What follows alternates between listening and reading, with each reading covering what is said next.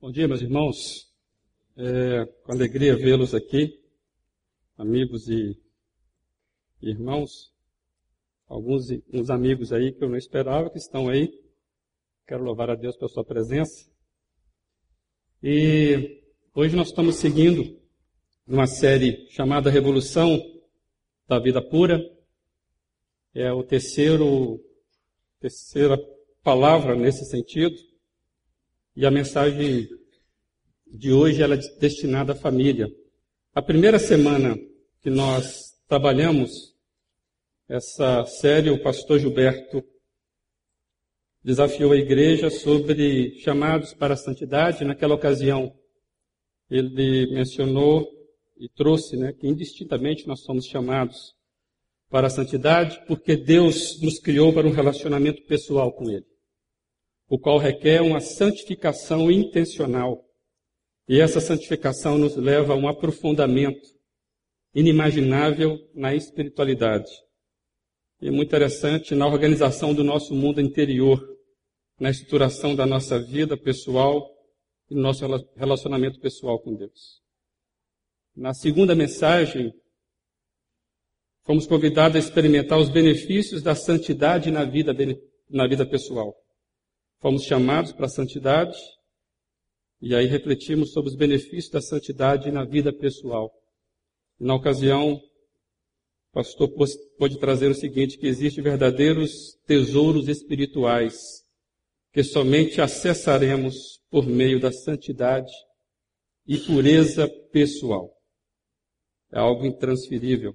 Estamos na terceira, mas não podemos terceirizar isso. E hoje, vamos tratar sobre os efeitos da santidade na família. Quais são os efeitos da santidade na família? Deus criou a família e por mais que atravesse tempos difíceis, esta família continua sendo um dos lugares mais seguros e saudáveis do mundo. Falhas, imperfeições das famílias são facilmente detectadas. Há uma descrença na família hoje. Mas não existe nada que possa substituí-la. A sua degradação se deve à contaminação e à detorização dos seus valores. Porém, a santificação tem o poder de restaurar e tonificar a família e seu impacto na sociedade. A família ainda é a célula que sustenta a sociedade. Vivemos tempos difíceis, isso é verdade. Essa semana eu fui a São Paulo a trabalho e nós estamos ouvindo aí sobre a situação da onda de assassinatos diários que tem trazido o sentimento de segurança e dor à maior cidade da América Latina. E conversando lá com um colega de trabalho, né, na hora do almoço, ele me revelou que tinha uma filha de 13 anos. Como eu tenho uma filha de 13 anos, a Lígia, eu fiz uma pergunta para ele. Rapaz, como é que é criar uma filha nesta cidade? E ele me respondeu, né, que tem muita dificuldade, a insegurança, né, e aí começou a relatar algumas medidas que ele toma. Então, por exemplo, a filha dele nunca vai dormir em outra casa, mesmo de amigas. A filha dele nunca anda sozinha. Começou a relatar isso.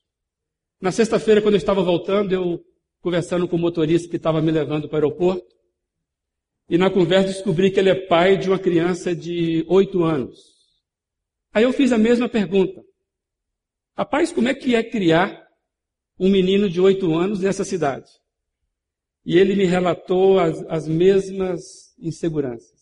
E me disse mais que desde que o filho dele, quando tinha mais ou menos dois anos de idade, sofreu uma tentativa de sequestro dentro de uma loja, uma grande loja de departamento, que ele passou a usar uma pulseira no pulso da criança que dá um apito quando ele aciona um controle remoto.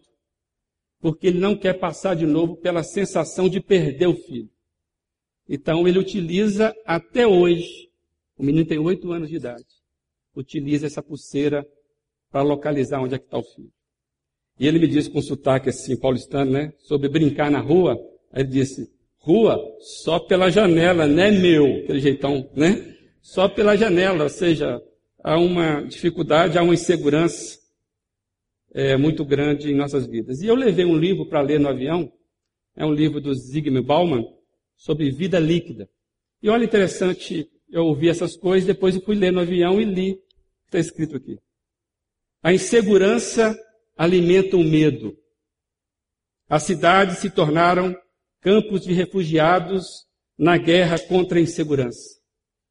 Os perigos e os riscos que estão dentro das próprias cidades, criando um estádio de emergência em que vivem os moradores viciados em segurança.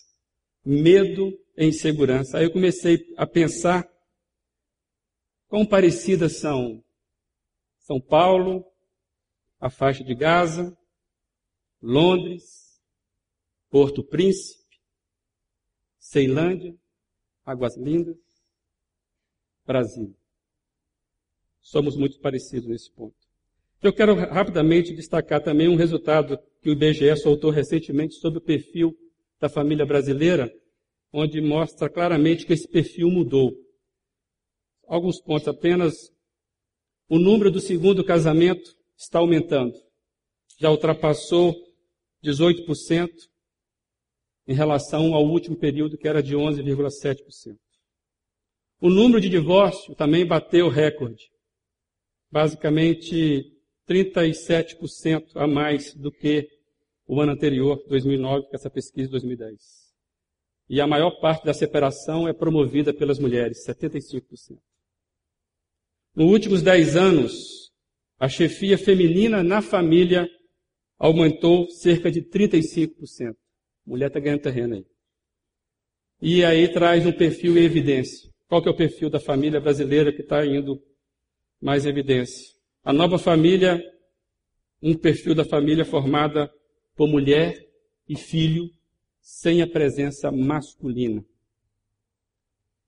É, a família tradicional, pai e filho, pai, esposa e filho, já é em menor quantidade no Brasil. Já não somos mais esses, nesse perfil.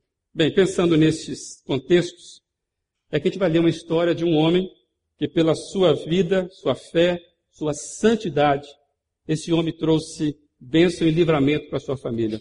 Você pode acompanhar, esse texto está em Gênesis, no capítulo 6 e também no 7, que é a vida de Noé.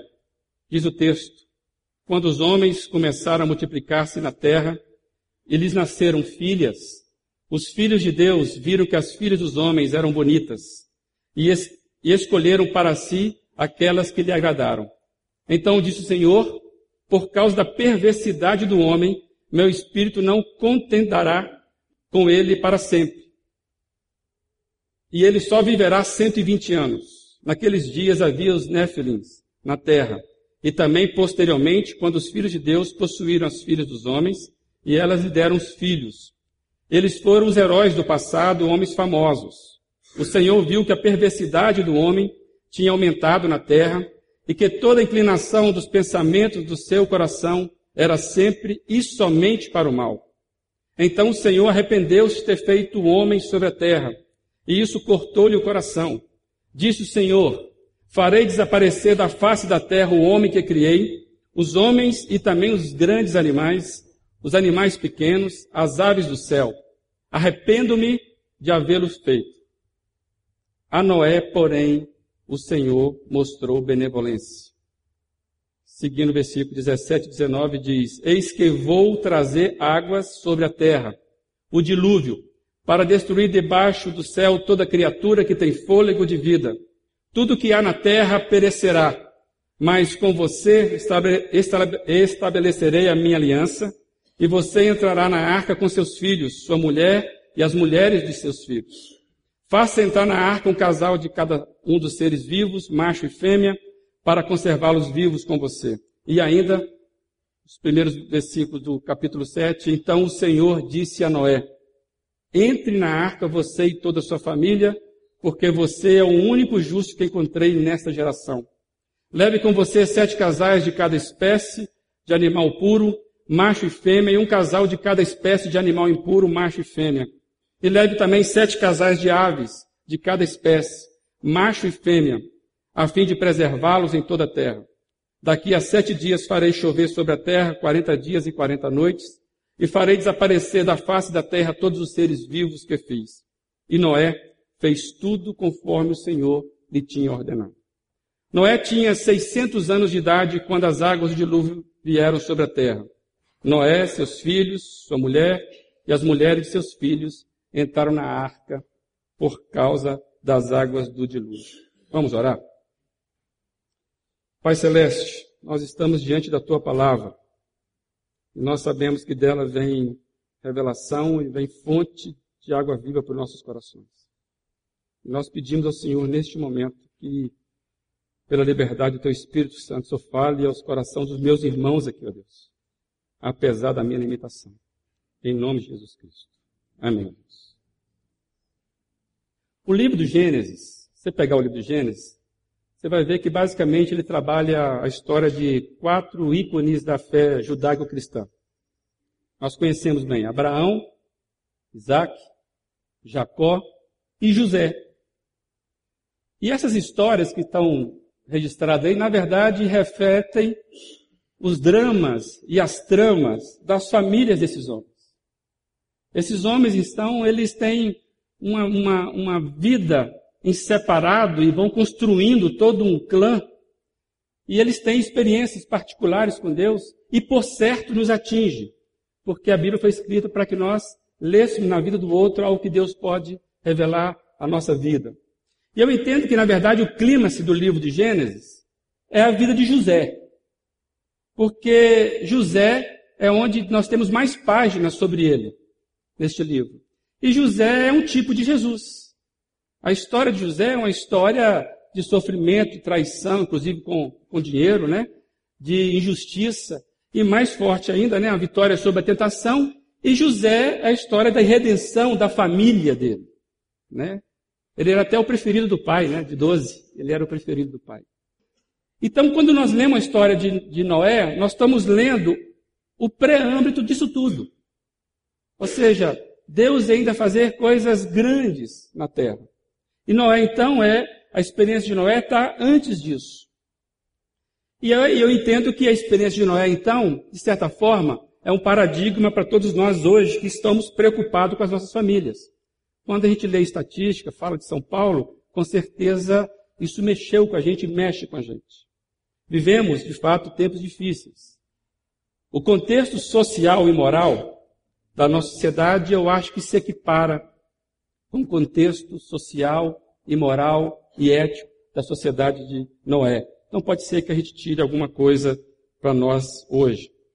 Mas eu quero já destacar que um aspecto fica bem latente no texto que parece, e fica claro para mim, que parece mais do que parece, fica latente, é que Noé tinha um padrão de vida completamente diferente dos demais homens da sua época.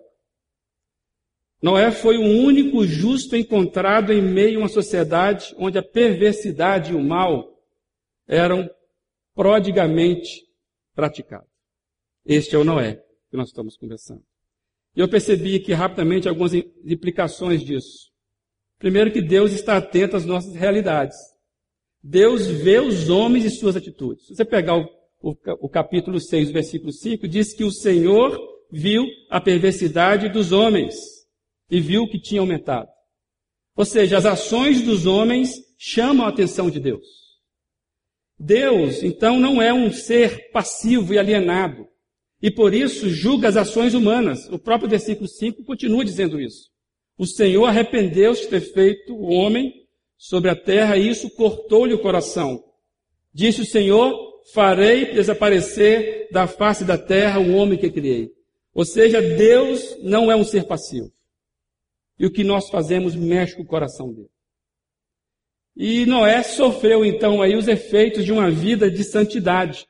Porque se você pegar o versículo 8 e 9, que nós nem lemos, disse que a Noé, porém, o Senhor mostrou benevolência. Noé era um homem justo, íntegro, entre o povo de sua época, ele andava com Deus.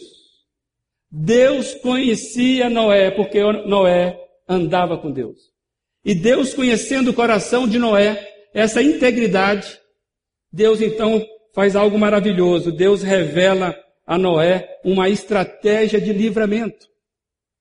Deus compartilha com Noé um plano que era dele. Porque ele viu em Noé um homem íntegro capaz de receber essa estratégia divina. E o texto lá de 6, de 13 a 14 diz: Deus disse a Noé: Darei o fim de todos os seres humanos, porque a terra encheu-se de violência. Você, porém, fará uma arca de madeira de cipreste. Noé nunca tinha feito nada disso. E Deus fala que ele ia fazer aquilo. Interessante isso. A santidade de Noé promoveu um tipo de fé, temor e ação obediente que beneficiou diretamente a sua família e todos nós que somos descendentes, então, dessa família, porque todo mundo pereceu. Então, de certa forma, nós temos um cheiro de bicho aí, né, conosco, né, porque é os bichos da arca, né. É exatamente sobre esse tipo de santidade que desejamos fazer uma meditação rapidamente hoje. Você tem aí o seu, seu tópico, o seu esboço. Você pode pegar e preencher aí e acompanhar se você quiser. A primeira observação que nós queremos trazer é que a santidade previne a contaminação ética e moral. A santidade previne a contaminação ética e moral. Olha o que diz o texto. Quando os homens começaram a multiplicar-se na terra e lhes nasceram filhas, os filhos de Deus viram que as filhas dos homens eram bonitas e escolheram para si aquelas que lhes agradaram. Então diz o Senhor, por causa da perversidade do homem, meu espírito não contendará com ele para sempre. E ele só viverá 120 anos. Naqueles dias havia os nefilins na terra, e também posteriormente, quando os filhos de Deus possuíram as filhas dos, dos homens, e elas lhe deram filhos. Eles foram os heróis do passado, homens famosos.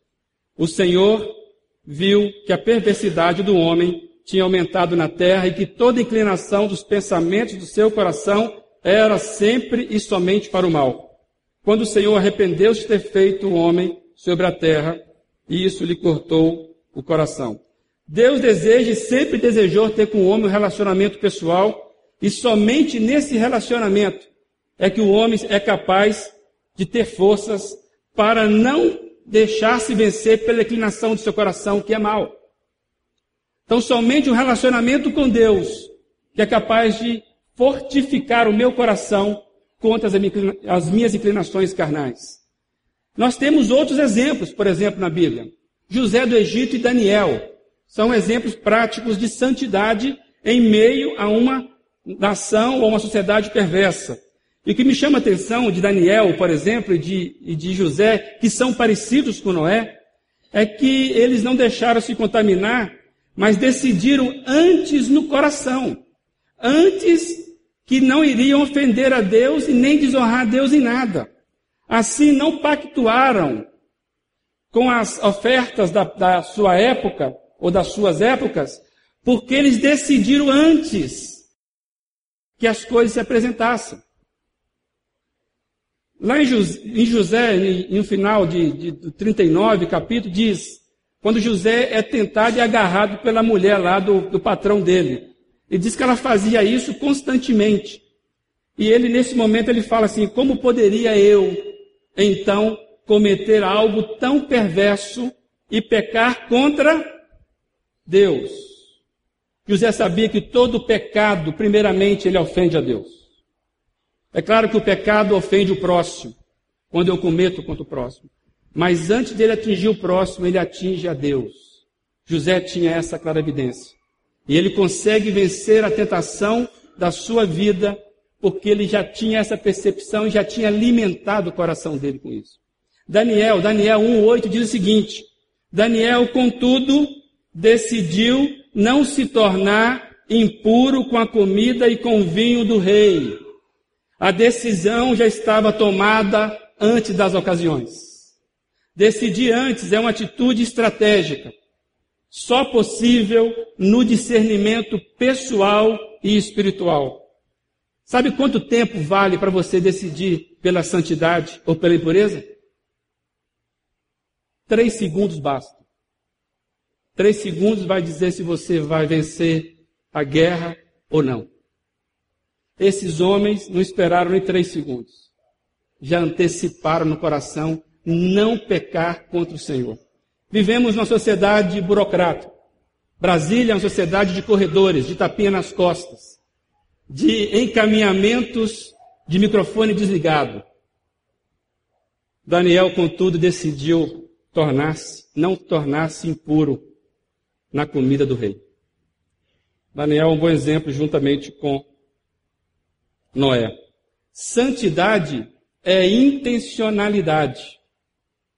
Você precisa intencionar ser santo. A pergunta que precisamos fazer hoje é a seguinte, eu e você. Sinceramente, podemos, temos que perguntar: qual é a intenção do meu coração em relação às questões da vida e do meu relacionamento com Deus? Qual é a intenção do meu coração que me faz diferente das demais pessoas com quais convivo dia a dia? Qual é a real intenção do seu coração? Somente uma vida de santidade, uma resposta honesta, fará que você vença as impurezas do nosso meio. Segundo ponto é que a santidade evita a destruição e atrai o favor divino. A santidade evita a destruição e atrai o favor divino. No versículo 7 e 8, e também 17 e 18, diz o seguinte: Disse o Senhor: Farei desaparecer da face da terra o homem que criei, os homens e também os animais grandes, os animais pequenos, as aves do céu. Arrependo-me de havê-los feito. A Noé, porém, o Senhor mostrou benevolência. Eis que vou trazer água sobre a terra, o dilúvio, para destruir debaixo do céu toda criatura que tem fôlego, fôlego de vida. Tudo o que há na terra perecerá, mas com você, Noé, estabelecerei a minha aliança, e você entrará na arca com seus filhos, sua mulher e as mulheres de seu filho. Santidade, meus irmãos, é parte da nossa salvação. Mas é a parte que nós precisamos desenvolver. Fomos salvos, fomos convertidos, fomos justificados, fomos regenerados. Mas a santificação compete a nós desenvolvermos isso.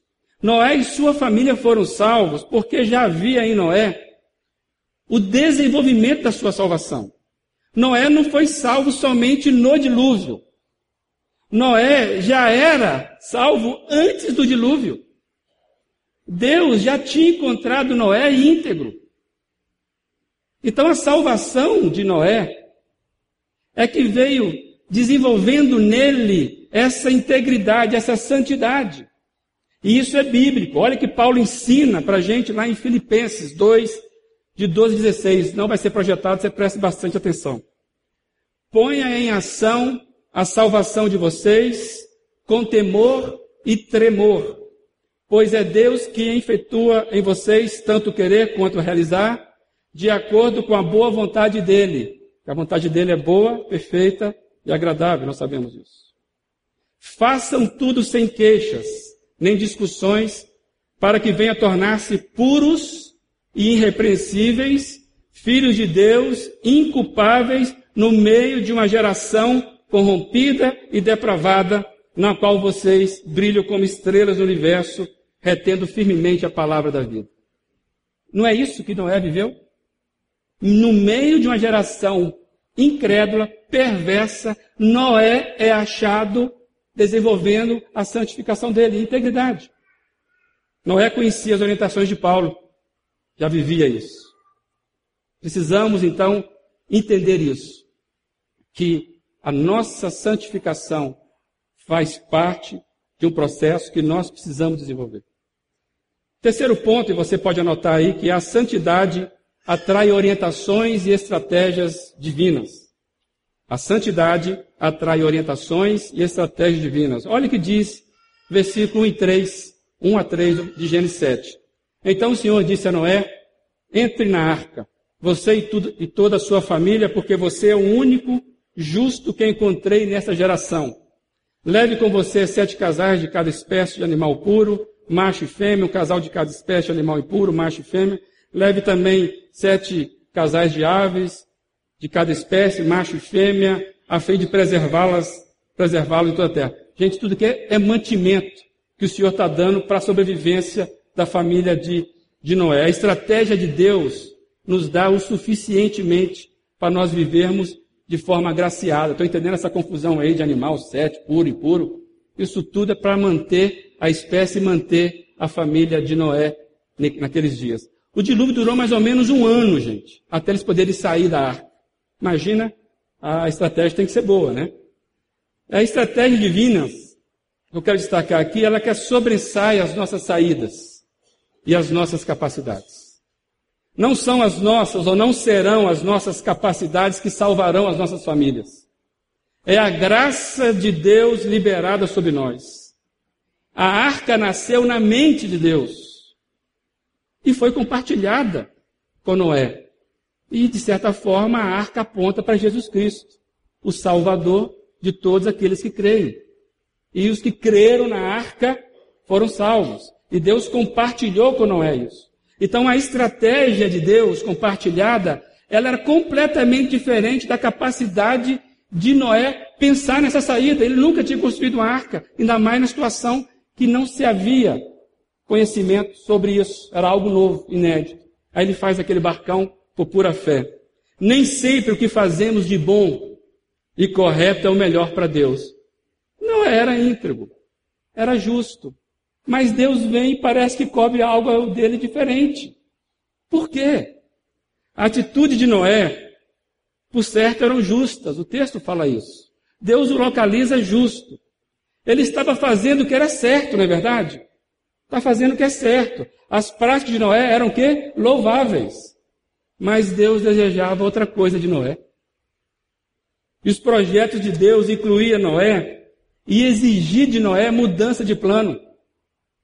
Estava tudo certo. Eu ando com Deus. E Deus fala: larga tudo, porque eu mudei o plano. Eu tenho um plano novo. Interessante isso, porque diante dos planos de Deus, os projetos da vida de Noé, por mais justos que fossem, não seriam úteis para Deus. Afinal, Deus ia destruir a terra. De que adiantaria ter um homem justo que não ouvisse e obedecesse ele? Precisamos entender que obediência exige renúncia. Obediência exige renúncia, mesmo quando as coisas estão muito certas.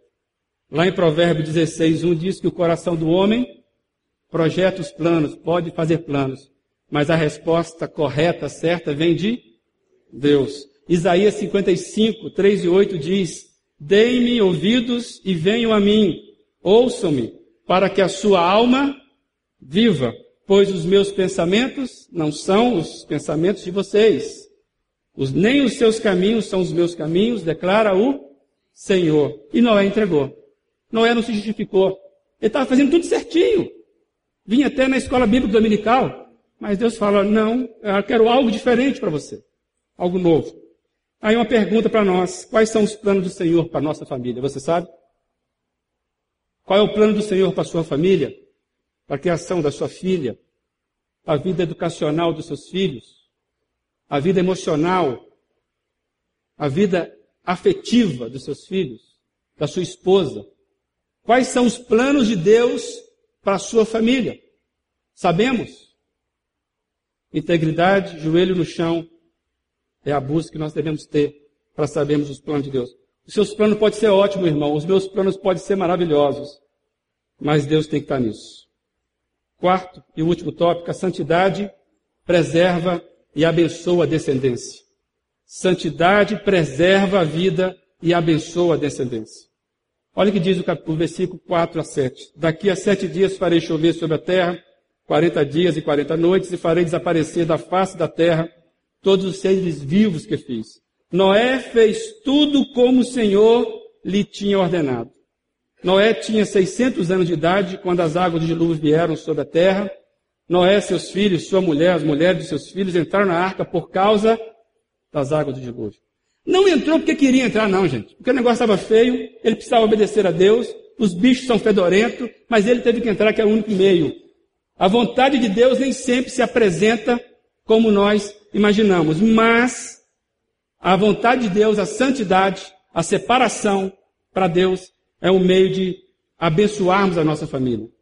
Precisamos estar atento acerca das leis espirituais que abençoam as nossas famílias. Existem leis espirituais que abençoam as nossas famílias. Vou compartilhar com vocês aqui. Eu tive o privilégio, há umas duas semanas atrás, de acompanhar o coro sinfônico. O coro sinfônico da nossa igreja foi a igreja Assembleia de Deus, lá em, lá em Sobradinho, sob a batuta do Miltinho. E foi algo simplesmente impactante, o que nós vimos e ouvimos lá. Quem esteve aqui do coro sabe disso. E o que me chama a atenção, eu quero compartilhar com os irmãos, é o título da cantata e o que a cantata proposta nos diz. A cantata é Alguém está orando por mim. E nós aprendemos então nessa cantata a importância da oração para o nosso dia a dia, no nosso relacionamento com Deus, no nosso relacionamento com a família. Ou seja, a oração é parte de uma caminhada com Deus que abençoa toda a nossa família. E o que é interessante nessa cantata é que ela nos desafia a você a orar pela sua família. Talvez um caminho interessante é que você nós precisamos trilhar como pais, como mães, como filhos. É este.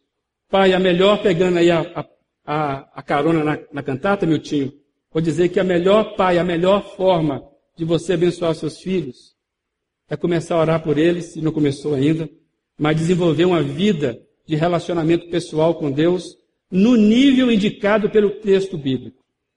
O nível é o indicado pelo texto bíblico. Noé é o nosso paradigma, nosso paradigma de proteção, de salvação, de bênção para nossas famílias em tempos difíceis. Todos nós concordamos que vivemos tempos difíceis. Então vai requerer da gente um tipo de santificação equiparada a esses tempos difíceis. E o texto bíblico nos diz que Noé é um bom paradigma para isso.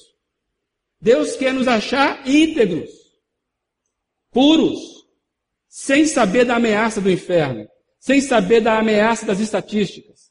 Deus quer nos encontrar íntegros diante dele. Deus quer muito mais que a nossa conversão. Deus deseja que desenvolvemos nossa santificação, responsabilidade minha e sua. Deus deseja ver intencionalidade santa em nossos corações capaz de promover bênçãos espirituais de redenção e livramento dos nossos familiares. E eu quero concluir com que Hebreus, o escritor de Hebreus, vai falar sobre Noé. O que, que a Bíblia fala sobre Noé?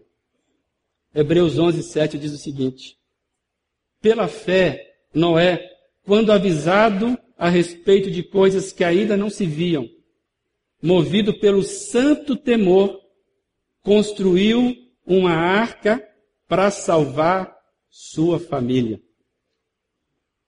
Pela fé, não é quando avisado a respeito de coisas que ainda não se viam, movido pelo santo temor, santidade, construiu uma arca para salvar sua família.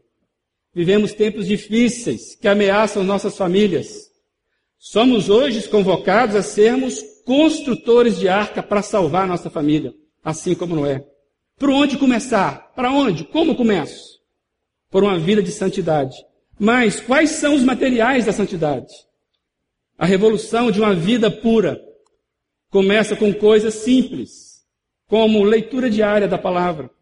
Compre aí um bom devocionário, faça isso.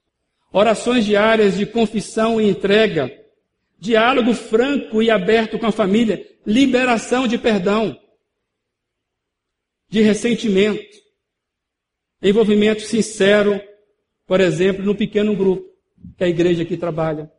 São bons caminhos para você começar a desenvolver um tipo de santidade, um tipo de arca que vai salvar a sua família.